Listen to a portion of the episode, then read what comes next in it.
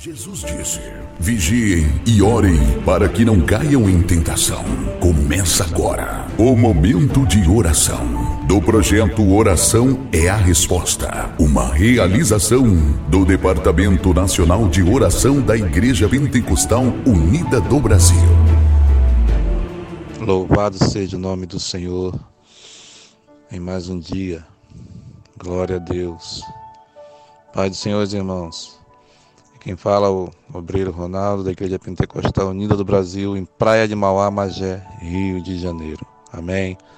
Estamos aqui juntos novamente para clamarmos ao nosso Deus e meditarmos um pouquinho na palavra dele antes de orarmos.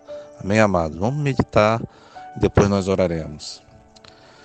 Se você tem a sua Bíblia aí em 2 Reis, capítulo 4, versículo 38, diz assim: e voltando-se Eliseu a Gilgal, havia fome naquela terra, e os filhos dos profetas estavam assentados na sua presença. E disse ao seu moço: Põe a panela grande ao luar, e faze um caldo de ervas para os filhos dos profetas. Então um saiu ao campo a apanhar ervas, e achou uma parra brava, e colheu dela a sua capa cheia de colonquíntidas, e veio e cortou na panela do caldo. E veio e as cortou na panela do caldo, porque as não conheciam. Assim tiraram de comer para os homens. E sucedeu que, comendo eles naquele caldo, clamaram e disseram: Homem de Deus, a morte na panela. Não puderam comer. Porém ele disse: Trazei farinha. E deitou-a na panela, e disse: Tirai de comer para o povo. Então não havia mal nenhum na panela.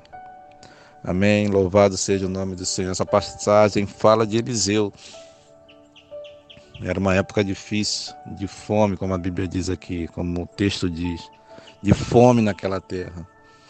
E como é bom quando Deus tem pessoas que Ele pode usar para ser seus instrumentos, para abençoar outras vidas, para prosperar outras vidas, para fazer o melhor para ser seu profeta. Quantos não querem ser profetas? Porque sabe que tem que pagar o preço. Mas como é bom quando Deus acha alguém que quer pagar o preço para fazer a obra dele. Ele vira instrumento das mãos de Deus e Deus usa poderosamente. É o que aconteceu aqui. Eles escolheram os auxiliares de Eliseu, os filhos dos profetas, eles comer, colheram algumas plantas, e essas plantas eram venenosas. E eles não sabiam, a Bíblia diz que eles não conheciam aquelas plantas e colocaram para cozinhar. E quando eles foram comer, é, eles viram que havia morte, né? A Bíblia não diz assim aqui se alguém morreu, mas provavelmente pode ter sido. Como é que ele sabia que aquilo ali significava morte, se não houver, se não houver a morte? Mas o profeta falou: não se preocupe, traz farinha. E trouxeram farinha. E ele colocou na panela. Então aquele mal foi embora. A morte foi embora. A Bíblia também diz aqui que Eliseu sustentou 100 homens com 20 pães. Então, meu amado, esse é o, é o que Deus faz na vida do homem que se coloca na presença dele como seu instrumento para servi-lo, para ser para dizer para ele: Eis-me aqui. Como Maria disse para o anjo: Eis aqui a serva do Senhor, cumpra-se em mim a sua vontade. Você já falou isso para Deus? Você já pensou nisso? Você já falou para Deus: Eis-me aqui, faça a tua vontade sobre minha vida, Senhor. Quero ser instrumento, quero ser vaso nas tuas mãos. Que nesta manhã você medite, você pense nessas coisas. Amém?